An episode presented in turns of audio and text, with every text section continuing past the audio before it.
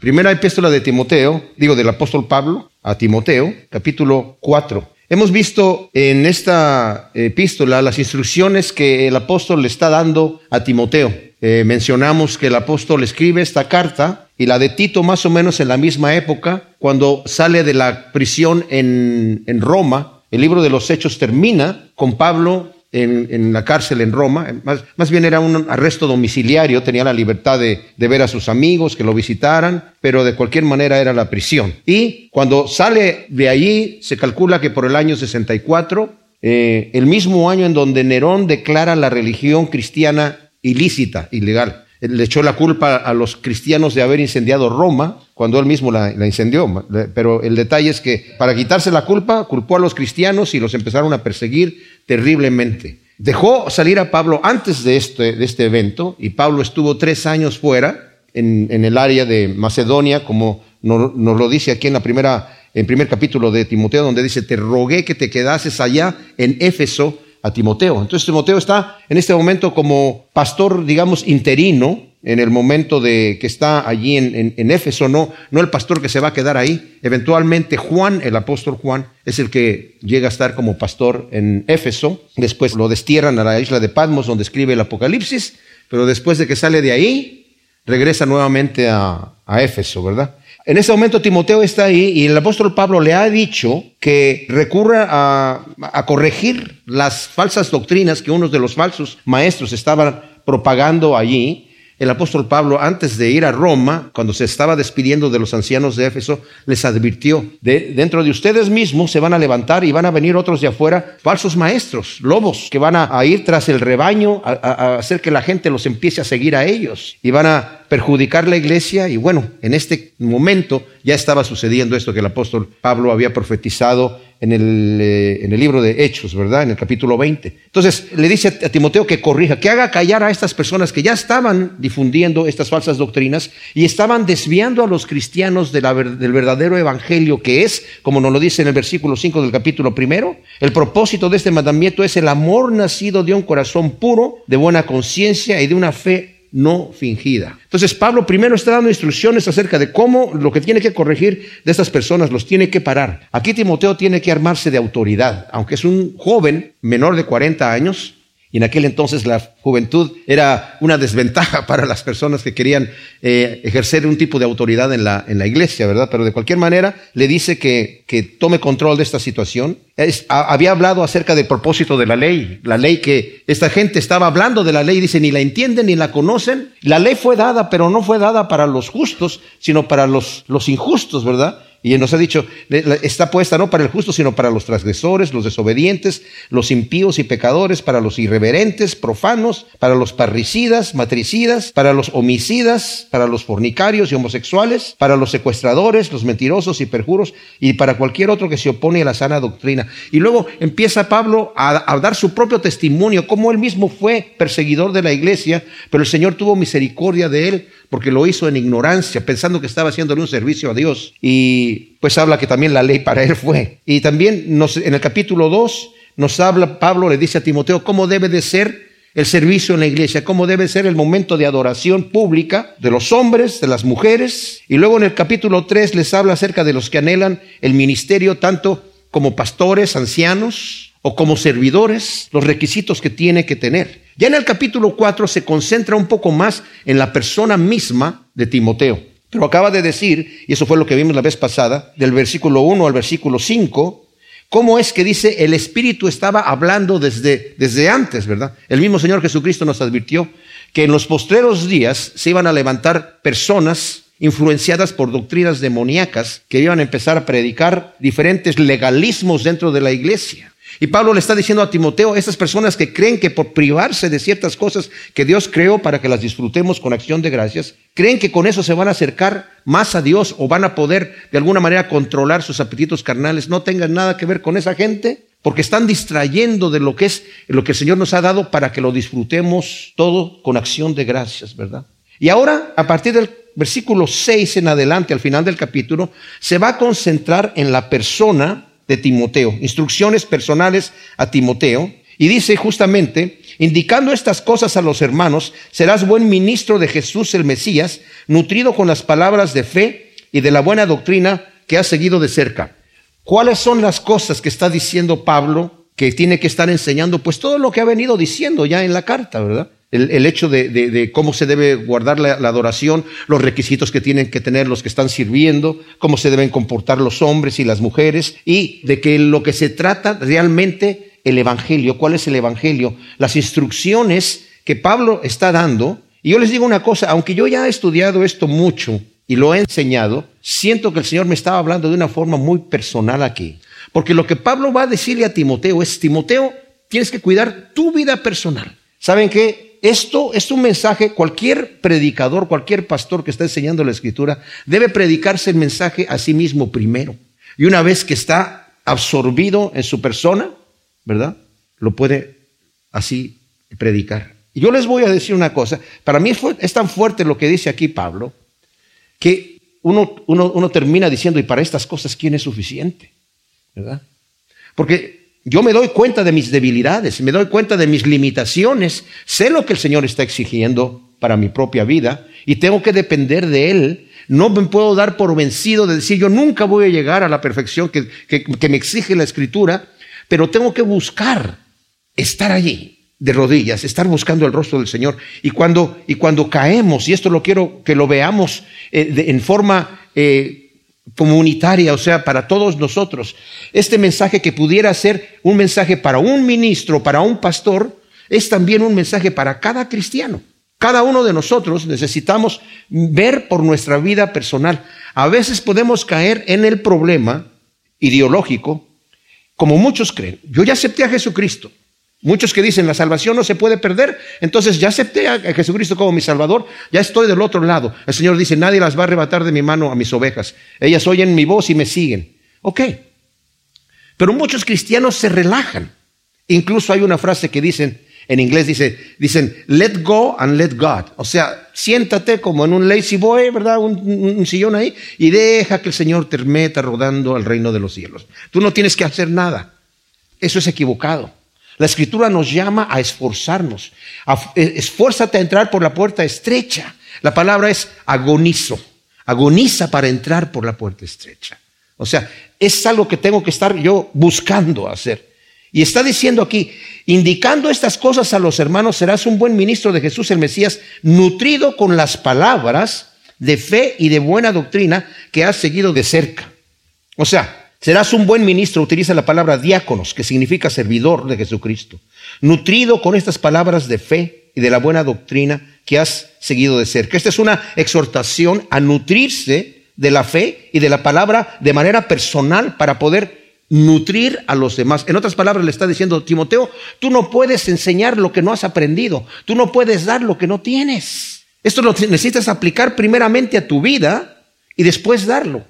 No se puede ser una persona que yo solamente esté predicando acerca de qué nuestros deberes que tenemos como cristianos en la, en delante de Dios, ¿verdad? En nuestra vida personal, y yo mismo no vivirlo en mi vida, yo mismo no procurarlo en mi vida. No quiero decir que el predicador tiene que ser perfecto y decir yo ya pasé por esta situación y ya, ya tengo la victoria completa para poder predicar. No, porque el mismo Pablo dice, no que yo ya lo haya alcanzado pero prosigo la meta, dejando las cosas que están atrás, sigo hacia adelante, ¿verdad?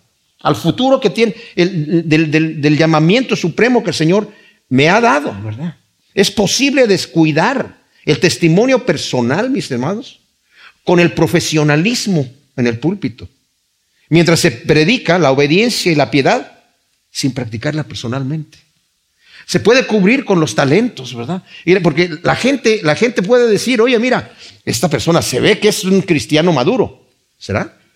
¿Lo es? ¿Quién conoce el corazón más que Dios solamente?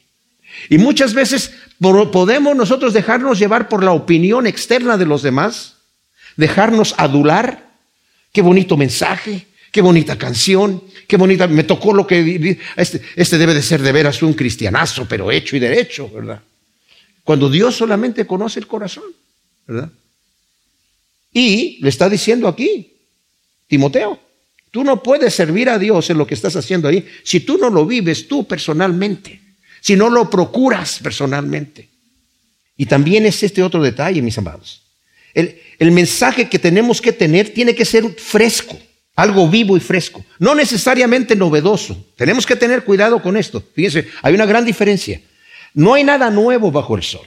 No se trata de, sacar alguna cosa rara de la escritura que nunca nadie lo ha visto y ahora se los voy a explicar a ustedes para que, oh, es impresionante, nunca había visto lo que el, predicador me está diciendo en este momento, tremenda revelación, ¿verdad? Hay gente que siempre andan buscando lo nuevo, no hay nada nuevo, la, la verdad es la misma, pero lo que sí puede pasar es que yo tengo un mensaje que se repite y se repite sin que sea algo nuevo en mi vida, algo fresco algo que, está, que lo estoy viviendo, algo que, que, Dios me lo da, que tal vez puede ser la misma palabra que ya se dijo anteriormente, pero en ese momento es fresca. No lo estoy metiendo al microondas, ¿verdad? Para que recalentarlo un poquito y dárselo nuevamente, sino que es algo fresco que el Señor me está dando, ¿verdad?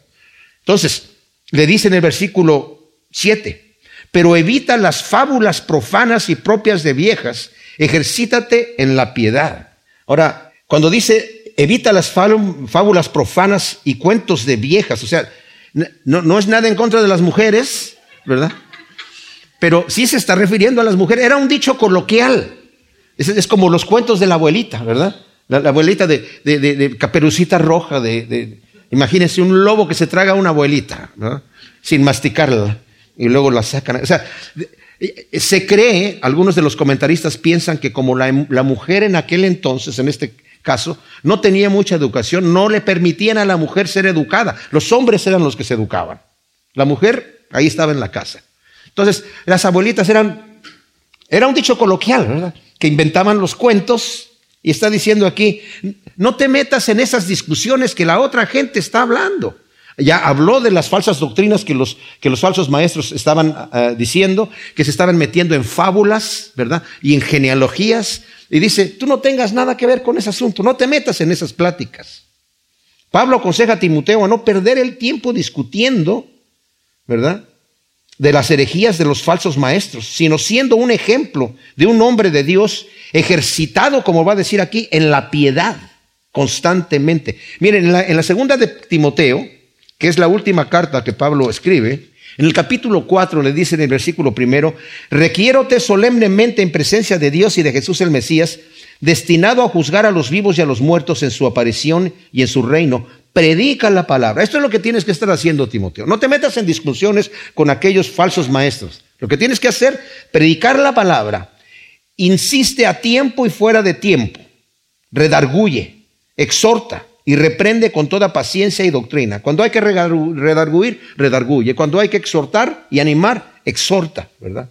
Con toda paciencia y con toda doctrina de la escritura. Porque vendrá tiempo cuando no soportarán la sana doctrina, sino que sintiendo comezón de oídos se acumularán para sí mismos maestros conforme a sus propias concupiscencias. O sea, va a llegar el tiempo donde la gente ya no va a querer escuchar la sana doctrina y van a querer que les prediquen dándoles permiso de vivir unas vidas carnales y que les den un fundamento de alguna manera bíblico para que esto suceda. Yo estoy sorprendidísimo, de veras, de cómo se ha extendido hoy en nuestros días, sobre todo en las iglesias hispanas, esa eh, doctrina de la prosperidad.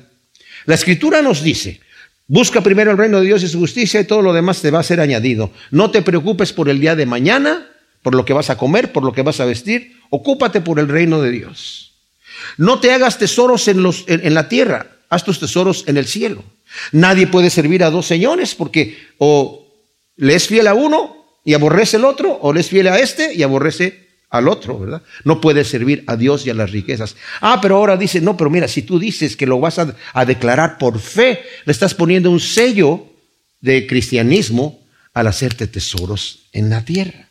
Si te los puedes hacer ahora, siempre nada más di que lo estás declarando y estás por fe estás declarando tu auto nuevo, tu casa nueva, tu cuenta bancaria creciente, toda tu prosperidad y tu riqueza. Y si lo andas buscando, créeme que lo vas a conseguir. Porque ahí está tu corazón, ahí está tu esfuerzo. Dice, estas personas se van a levantar maestros, ya no van a querer escuchar la sana doctrina. No quiero que me digas que no me haga tesoros en la tierra. Yo quiero hacerme tesoros en la tierra, ¿por qué no? Tengo el derecho de hacerme mis tesoros en la tierra, en el nombre del Señor, por fe. Entonces, dice, se van a levantar estos maestros, apartarán del oído de la verdad, serán extraviados a las fábulas. Pero tú, le dice, sé sobrio en todo, soporta los sufrimientos, haz obra de evangelista, cumple tu ministerio. Timoteo, no te pongas a discutir sobre los cuentos que estas personas están haciendo, sus doctrinas falsas que tienen, no te pongas a discutir con ellos. Cumple, da el ejemplo de un verdadero cristiano. Cumple tu ministerio. Vive la vida cristiana realmente. Que la gente se dé cuenta y va a decir más adelante, la gente cuando vea tu ejemplo, van a decir, este verdaderamente es un siervo de Dios. Te van a respetar por lo que estás viviendo. Tus palabras van a ser tu manera de acción. No te van a escuchar por tus palabras, te van a escuchar por tus hechos. ¿verdad? Y eso es lo que la gente necesita ver en cada uno de nosotros. No solamente es para Timoteo, dice. Porque el ejercicio corporal, dice el versículo 8, para poco aprovecha, pero la piedad es provechosa para todo, teniendo promesa para esta vida y para la que viene. Fiel es esta palabra y digna de ser aceptada por todos. Ahora este versículo 9, lo vamos a, ver el 8, es importantísimo el 8. Pero este versículo 9, algunos dicen, bueno, fiel es esta palabra, ¿se está refiriendo a lo que acaba de decir en el versículo 8 o se está refiriendo a lo que va a decir más adelante en el versículo 10? Yo creo que se refiere a las dos cosas, porque el versículo 10 va a conectar, dando una demostración de la vida del propio Pablo, lo que acaba de decir en el versículo 8. Ahora, en el versículo 8 bueno, en el versículo 7 quiero que veamos, dice, pero evita las fábulas, las eh, fábulas profanas y propias de viejas, ejercítate en la piedad. Y luego nos habla del ejercicio. La palabra ejercicio allí es la palabra gimnasio, de donde viene el gimnasio, ¿verdad? Nuestra palabra gimnasio. Pablo aconseja a Timoteo a no perder el tiempo con estos maestros, sino ejercitarse en la, en la piedad. Lo que le está diciendo es, haz esto y no hagas aquello. En otras palabras, es una lista de sís y de nos. Algunos dicen, no, pero el Evangelio no consiste en una lista de sí y de nos. No es una lista de lo que debo hacer y de prohibiciones. No, sí consiste en eso. Toda la vida consiste en eso. No que a través de una lista de las cosas que yo debo de hacer y, la lista de prohibiciones de las cosas que no debo de hacer, a través de esas cosas voy a alcanzar la salvación. No, no así. Pero sí el Señor nos da una disciplina cristiana. La vida está llena de luces rojas y de luces verdes. No hagas esto, haz esto otro, ¿verdad? O sea, lávate los dientes, bañate. Sí, son las cosas que tienes que hacer, ciertas cosas tienes que hacer, ¿verdad? No dejes el, agua tirándose de la, de la llave, ¿verdad? No digas una cosa y haces otra.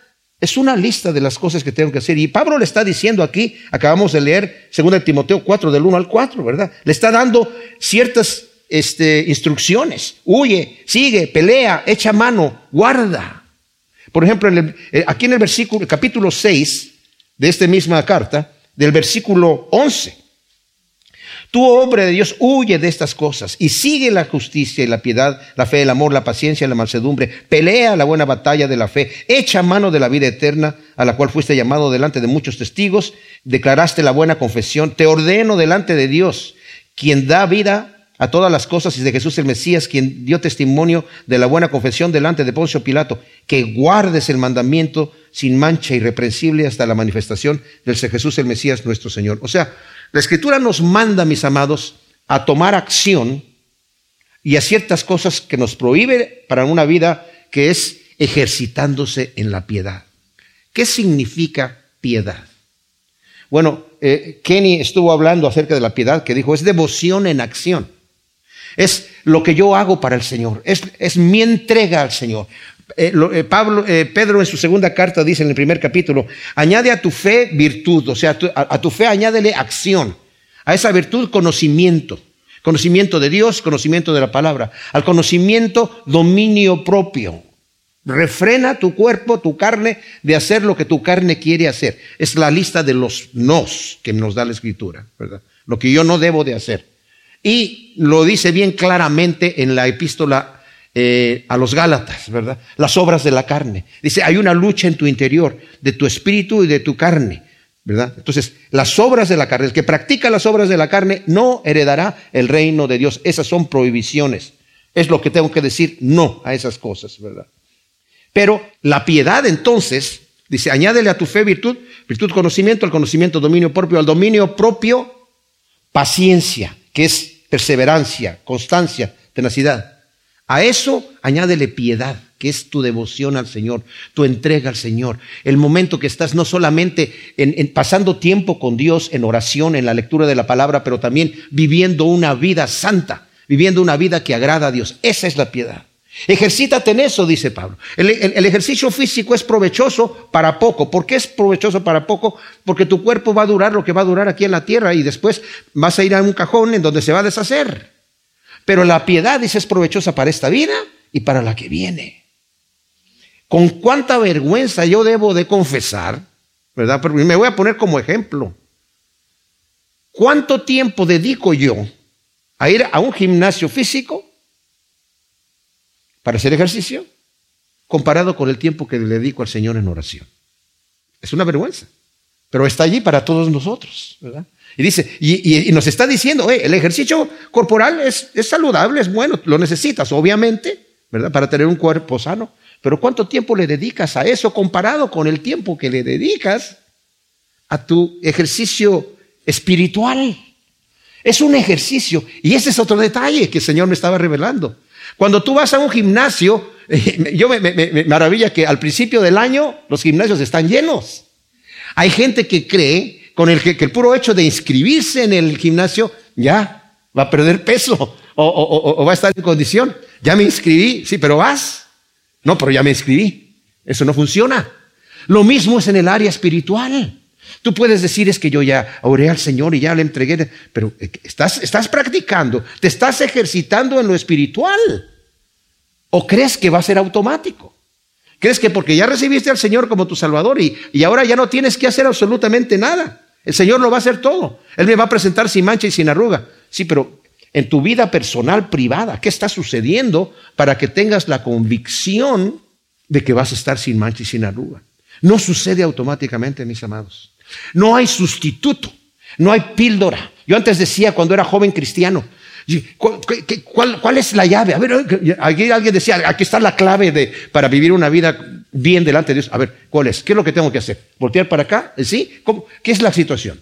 No, no hay cosa fácil. Es algo de dedicarse a servir al Señor, de decirle no a la carne y de vivir una vida cristiana entregada. No hay sustituto, ¿verdad?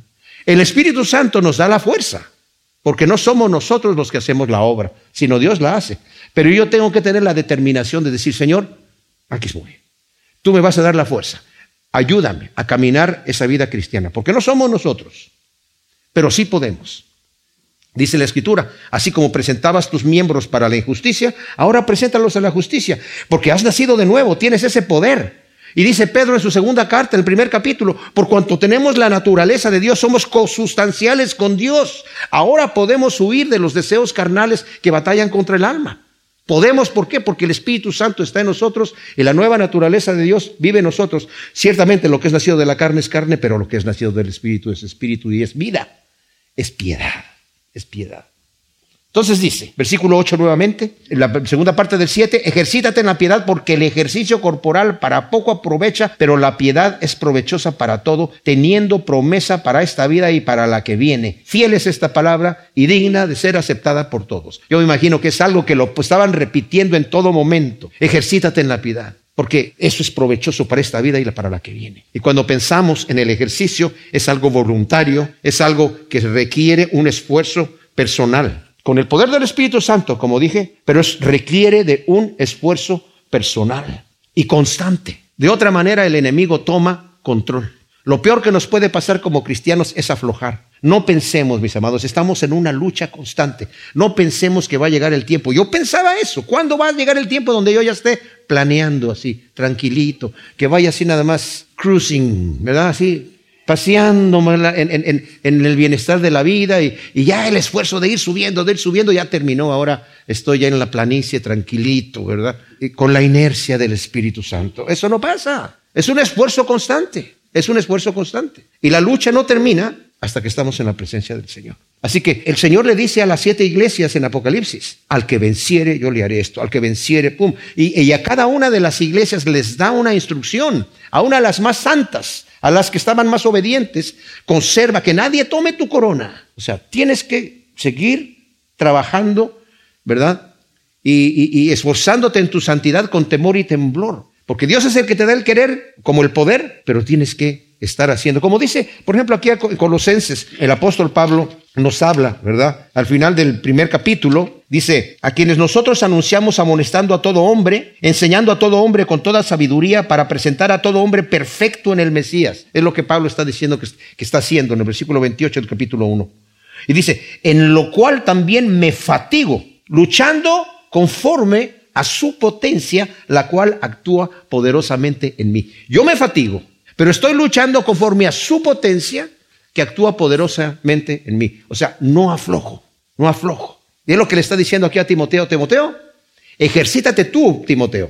Puedes predicarle eso a los demás, pero tú, Timoteo, necesitas ejercitarte tú en la piedad. Qué bueno que hagas ejercicio. Más adelante le va a decir, no tomes ya agua porque estás débil de tu estómago, usa de un poco de vino. Y probablemente Timoteo era una persona de por, por, tanto que le tiene que decir Pablo que avive el fuego que está en él, que se acuerde que le impusieron las manos, que utilice el don que recibió del Espíritu Santo. Lo vamos a ver un momentito más también aquí. Pero es muy probable que Timoteo, eh, eh, así por su timidez, y, eh, tendiese a aflojar. No, no, no, le dice Pablo, no aflojes Timoteo. Ejercítate en la piedad necesitas darte cuenta que eso no te va a venir automático. Necesitas ejercitarte en la piedad. Y luego da, su testimonio personal, dice, porque para esto trabajamos arduamente y luchamos, pues hemos puesto la esperanza en el Dios viviente, que es el Salvador de todos los hombres, especialmente de los que creen. O sea, el ejercicio de la piedad debe ser constante y extenuante. La palabra es copiado que está en el versículo 10, en donde dice, porque para esto trabajamos arduamente y luchamos, ¿verdad? También es en referencia a que dice la Biblia, por ejemplo, la, de Reina Valera, dice sufriendo oprobio. Pero la palabra significa, es un trabajo extenuante, es un trabajo en donde tenemos que ponerle todo el esfuerzo. ¿Trabajo de qué? Pues el ejercicio de la piedad. El ejercicio de la piedad. No es fácil. Es, posible a través del poder del Espíritu Santo, pero no es fácil porque traemos un, andamos cargando un cadáver. Por eso dice Pablo, yo ya no vivo yo, sino Cristo en mí. Yo estoy crucificado juntamente con Cristo. O sea, esta, este cuerpo de carne que quiere hacer lo suyo, lo crucifico con Cristo.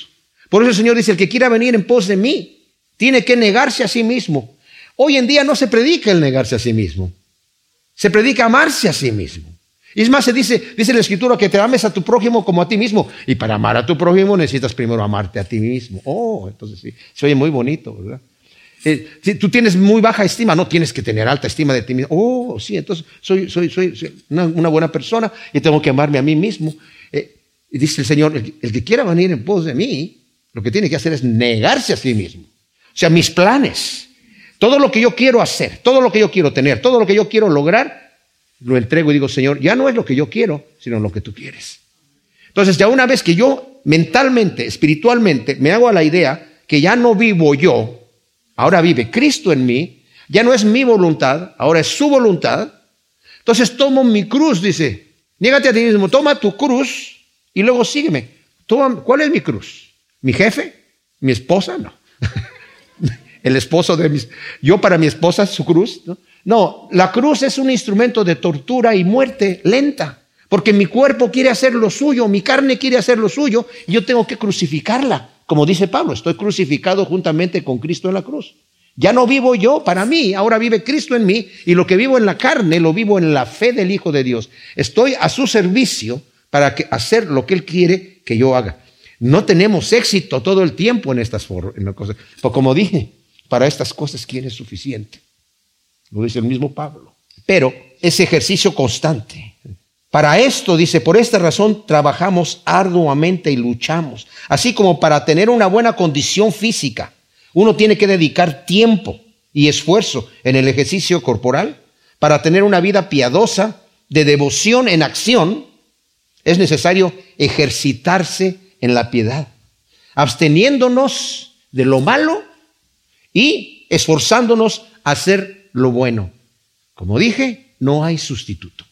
No hay una pastillita mágica que me va a hacer hacer lo bueno, ¿verdad? Y dejar de hacer lo malo por voluntad propia. Al contrario, la carne, mi propia mente, se va a estar rebelando contra lo que Dios quiere. Por eso dice Romanos 12, 1 y 2, los exhorto por las misericordias de Cristo Jesús, porque Cristo ha tenido misericordia de ti y de mí, que presentéis vuestros cuerpos en sacrificio vivo, santo, agradable a Dios, que es lo que sabes que tienes que hacer. ¿A qué se refiere este sacrificio vivo, santo, agradable a Dios? No se refiere a la penitencia, no se refiere a infligirse un tipo de dolor en el cuerpo, como lo hacían los ascetas, ¿verdad?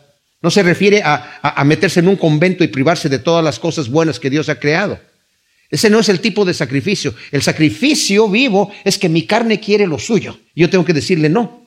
Me niego a mí mismo. Ese es el sacrificio vivo. O sea, me ofrezco a Dios en, ok, Señor, ya tú me has hecho una nueva criatura, por fe he nacido de nuevo, tu Espíritu Santo mora en mí, y ahora el sacrificio de mi cuerpo va a ser que me voy a crucificar juntamente con Cristo en la cruz para que el Espíritu Santo obre en mí su perfecta voluntad.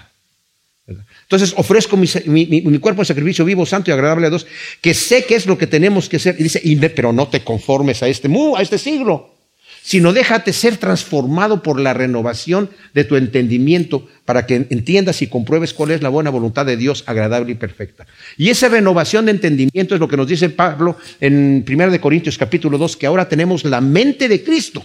Ya no discernimos las cosas carnalmente o intelectualmente como las discerníamos antes. Ahora las discernimos espiritualmente porque tenemos la mente de Cristo, pensamos de otra manera. Somos unas nuevas criaturas, todas las cosas son hechas nuevas, tenemos otro lente, otra óptica, la óptica de Dios. Y con esa óptica, entonces soy capaz de discernir entre el bien y el mal y poder decir, ok, no al mal y sí al bien. No hay sustituto para esta situación. Tengo que practicar mi vida de santidad constante delante de Dios. Solamente practicando el ejercicio de la piedad continuamente tendremos una esperanza viva de salvación y una firme convicción de nuestra elección. Como decía Calvino, ¿quieres estar seguro de que eres un elegido? ¿Cómo vives? Ve cómo, ves, cómo es tu vida. ¿Quieres saber qué tipo de árbol eres? ¿Qué clase de frutos estás produciendo? ¿Verdad? Dice, examínate a ti mismo, le dice Pablo a los Corintios, para ver si estás en la fe o no. ¿Cómo estás viviendo tu vida? Porque no se pueden producir frutos malos en un árbol bueno, ni frutos buenos en un árbol malo. Si te están colgando los frutos malos, eres un árbol malo y tienes que venir a cuentas delante del Señor para que te arregle y te convierta en un árbol bueno, ¿verdad? Y miren, mis amados, todas estas exhortaciones que la Escritura nos dice, no es para que nos condenemos y digamos, ay, pues ya ni modo, yo soy una semilla que está entre espinos, ¿Qué, le hacemos? El terreno está malo, ¿verdad? O entre las piedras, ya ni modo, no tengo profundidad de raíz, me voy a secar, va, mala tarde. No, tengo que buscar, ok, si yo estoy entre espinos o estoy en pedregales o tal vez junto al camino, voy, no, yo quiero ser una semilla sembrada en buena tierra, Señor que lo que está enfermo sea sanado, que lo que se ha salido del camino vuelva a entrar. No me voy a dejar, dar por vencido decir, no, pues yo nunca voy a lograr nada. Efectivamente, nosotros no vamos a lograr nada, pero Dios sí logra en nuestra vida, cuando nosotros nos dejamos en sus manos para que Él sea el que haga la obra. Entonces, aquí, por ejemplo, en la segunda de Pedro que he, mencionado varias veces, eh, después de que Pedro nos da toda esta instrucción de lo que tenemos que hacer, y me encanta cómo lo dice aquí, ¿verdad? Dice, por cuanto todas las cosas, dice el versículo 3 del capítulo 1 de segunda de Pedro, que pertenecen a la vida y a la piedad, nos han sido concedidas por su divino poder. O sea, el poder de Dios nos ha eh, concedido todas las cosas que pertenecen a la vida y a qué? A la piedad, justamente lo que queremos buscar, el ejercicio de la piedad. Todo eso nos ha sido concedido por su divino poder mediante el conocimiento pleno del que nos ha llamado por sus gloriosas proezas por medio de esas proezas y, de esas riquezas, las cuales nos ha dado preciosas y grandísimas promesas para que por ellas llegaras a ser consustanciales con la naturaleza divina, habiendo huido de la corrupción que hay en el mundo a causa de la concupiscencia. Así también dice, por esto mismo, vosotros, con toda diligencia, añadan a su virtud a, su fe virtud, o sea, acción, a la virtud conocimiento, al conocimiento dominio propio, al dominio propio paciencia, perseverancia, constancia, tenacidad, a la paciencia piedad, a la piedad afecto fraternal y al afecto fraternal amor. Y luego dice, porque si estas cosas están en vosotros y abundan, no os dejarán estar ociosos ni estériles en el conocimiento pleno del Señor Jesús, porque el que carece de estas cualidades está ciego teniendo cerrados los ojos, ha olvidado la purificación de sus antiguos pecados. Por lo cual, hermanos, y esto es tremendo, versículo 10 y 11. Por lo cual, hermanos, procurad aún hacer más firme vuestro llamamiento y elección. O sea, asegúrate de que has sido elegido, de que has sido llamado por Dios. ¿Cómo?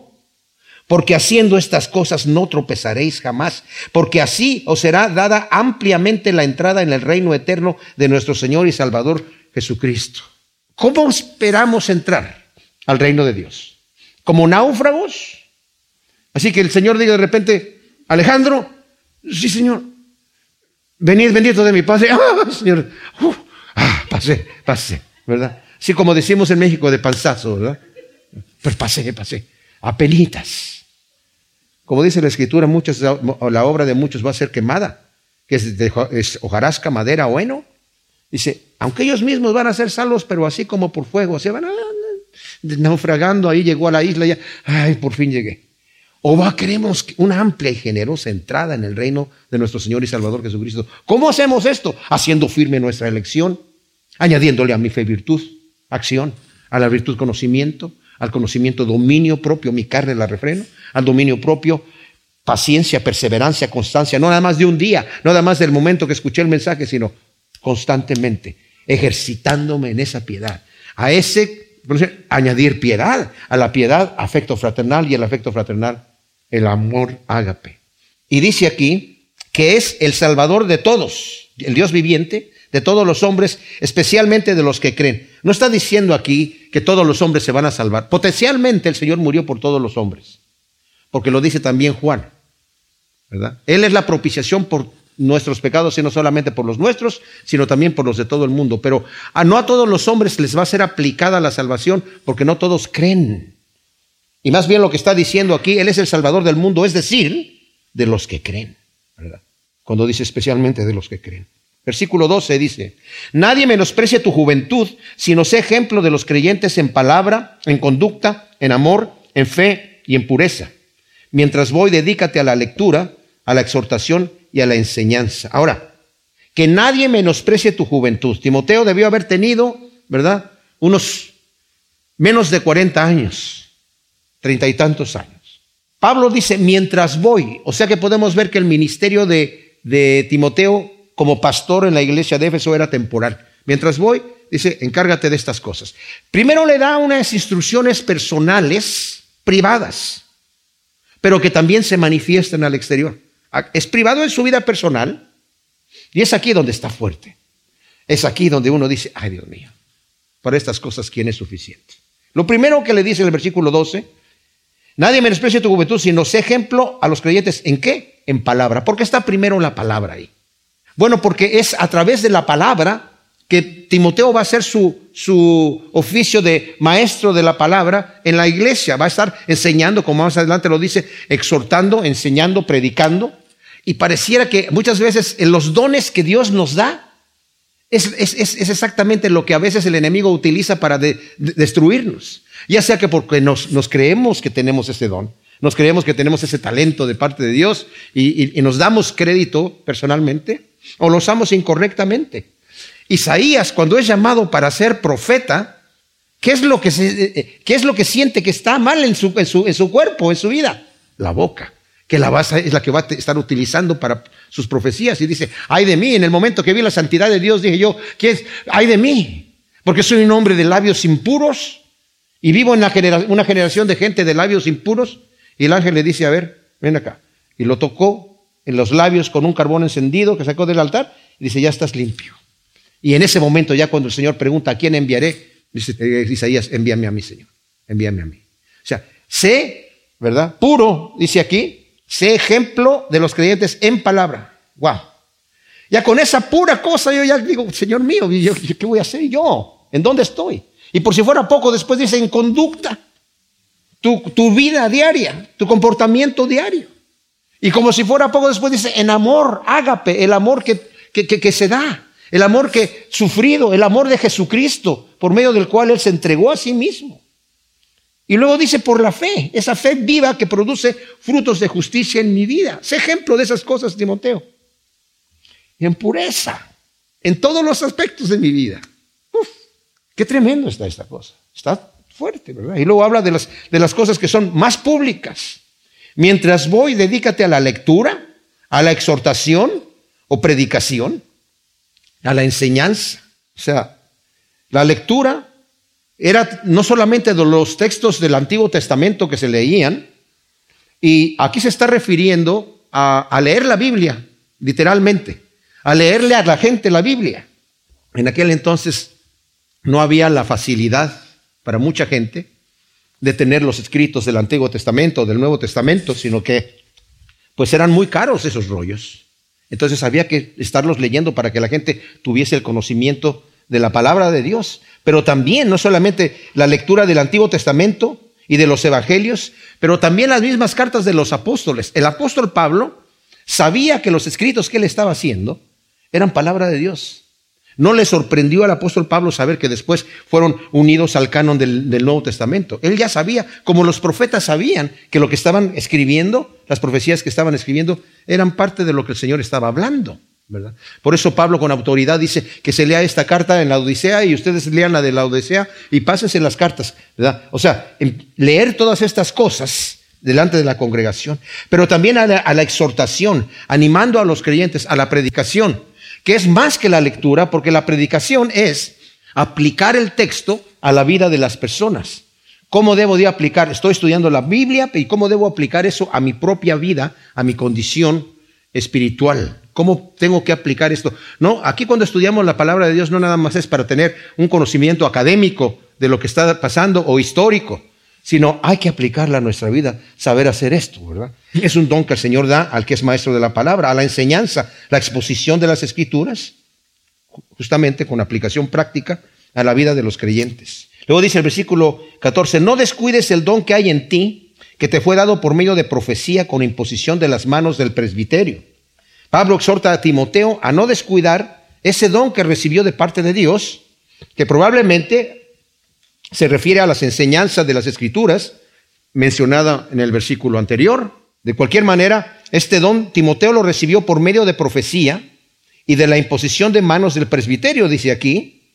Y también eh, le vuelve a repetir en su segunda carta Pablo a Timoteo, en el versículo 6 del capítulo 1, por esta razón te recuerdo que avives el fuego del don de Dios que hay en ti por la imposición de mis manos. O sea, el mismo Pablo eh, esto de imponer las manos era una costumbre de aquel entonces, ¿verdad? Y que todavía se utiliza hoy en día. Pero no crean que por la imposición de las manos, como algunos piensan, le pasó la unción. No, el don se lo dio el Señor. Pero oraron por él imponiendo las manos, que era la costumbre, ¿verdad?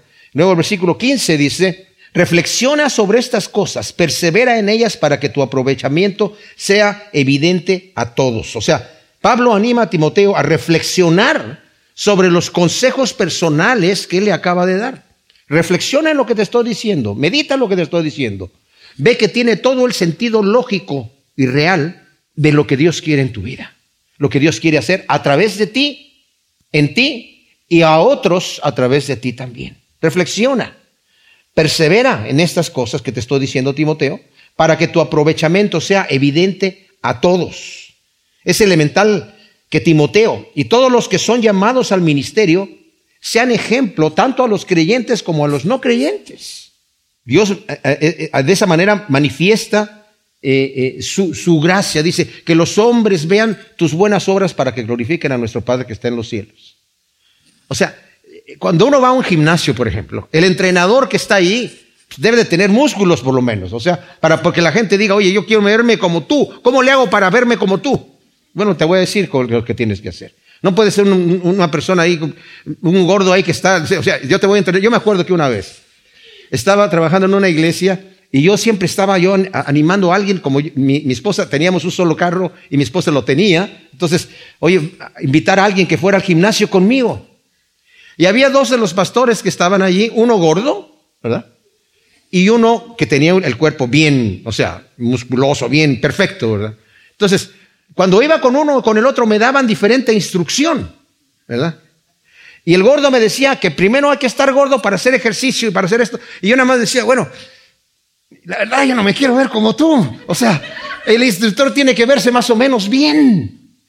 Y si yo estoy hablando de la palabra de Dios, mis amados, tengo que practicar lo que estoy diciendo. Porque si no, ¿quién me va a creer lo que estoy diciendo? Yo no quiero ser como tú, ¿verdad? Pon por obra lo que estás hablando y así se me va a antojar escucharte y decir, ah, eh, yo quiero hacer eso, yo quiero hacer eso. Como dije, mis amados, nadie es perfecto y no vamos a llegar a la perfección, pero de cualquier manera tiene que haber eh, un cuidado en eso, ¿verdad?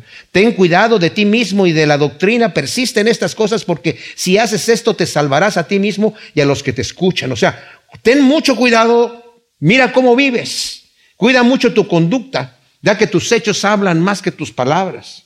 Asegúrate de que tu doctrina sea sana. Y para esto te debes esforzar en el estudio de la predicación de la palabra, como ya lo vimos en 2 de Timoteo capítulo 4 del 1 al 6, ¿verdad? Haciendo esto te salvarás a ti mismo y a los que te escuchan, ya que Dios utiliza el medio de la predicación para comunicar el evangelio de la salvación. Dios, Dios podría salvar así nada más, en un vacío si quisiera, pero Dios no trabaja así, utiliza medios. Y por eso le dice a Timoteo, haciendo esto, Timoteo, te salvarás a ti mismo, porque estás practicando la piedad, ejercitándote en la piedad y también vas a salvar a los que te escuchan. Porque estás hablando con tu ejemplo la verdad de la buena nueva del Evangelio de nuestro Señor y Salvador Jesucristo. Gracias te damos, Señor, por tu palabra. Te pedimos que tú siembres estas conocimiento que hemos tenido de, de ella en buena tierra en nuestros corazones para que den su fruto al ciento por uno en el nombre de Cristo. Amén.